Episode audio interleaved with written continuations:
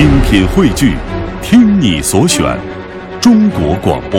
radio.dot.cn，。各大应用市场均可下载。他是一个探险家，他出身于非人世家，人们感叹他工作的危险，他却说：“我就是要做自己喜欢做的事情。”接下来我们听听他的故事。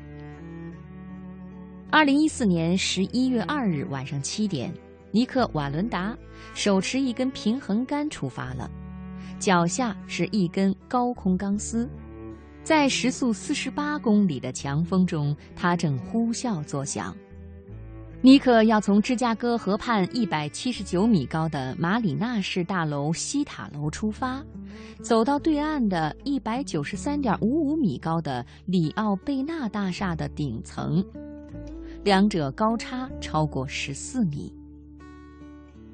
此刻，芝加哥的天已经黑了，摩天大楼里亮起了灯。尼克成了零星灯光中的一个小点。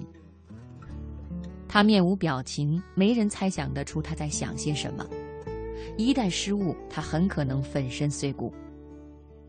此刻，摄像机正对着他，向二百多个国家直播，但现场直播延时了十秒钟，以避免出现血腥镜头。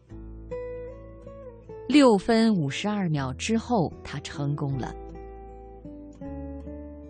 挑战还没有结束，尼克再次回到马里纳什大楼西塔楼，蒙上双眼向东塔楼走去。他真正是命悬一线。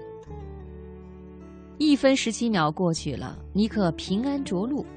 他一举打破了最高海拔走钢丝记录和最高海拔蒙眼走钢丝记录。目前，尼克已经拥有九项吉尼斯世界纪录。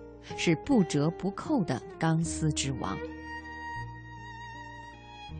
走钢丝是最古老的高空运动之一，在维基百科中被定义为一项艺术。艺术需要时间打磨，在钢丝上怎样掌握平衡，防止打滑，都是需要挑战者做大量训练的。尼克一九七九年出生于美国著名的飞人瓦伦达家族。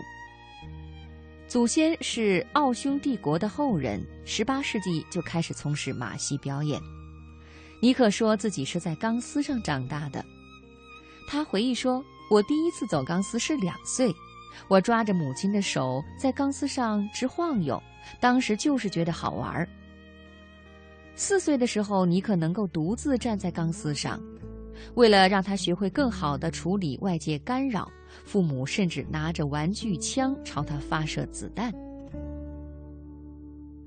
十九岁的时候，尼克正式开始表演走钢丝，每周六天，每天六小时，他都在钢丝上度过，外加每周十小时的负重训练以及五个小时的有氧运动。在尼克看来，走钢丝是一种头脑里的功夫。他说：“这不是特技，每次的表演和挑战，我都会做好十足准备。”他沉迷于技术分解在钢丝上的动作，每一步应该如何迈出，步伐多大，都有精确的计算。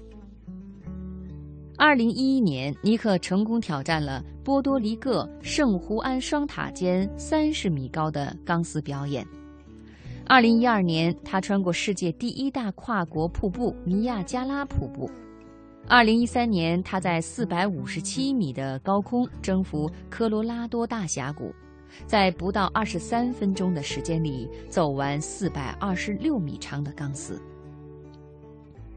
尼克一直遵循家规，不使用安全网、保护绳等等措施。这次挑战芝加哥三大高楼，他仍然选择零安全设备上场。他说：“我唯一的后备计划就是跪下，抓紧钢丝，等待救援。”瓦伦达家族的前辈曾教导后人，不为自己留后路，才能减少失误率。但事实上，有不少家族成员在表演时受伤，甚至丧生。尼克为自己买了一点二亿元保险，这更多的是为家人考虑。一九九九年，他在蒙特利尔表演时，跪在九点一米高的钢丝上向埃伦蒂拉求婚。现在，他们的三个孩子也经常参与钢丝演出。尼克与美国探索频道有一份合约，二零一三年起，尼克表演走钢丝的直播权被天价买下。有人唏嘘感叹他拿命换钱，尼克说：“我爱走钢丝，就算明天中了彩票，我仍然会坚持下去。对于死亡，我没有恐惧。”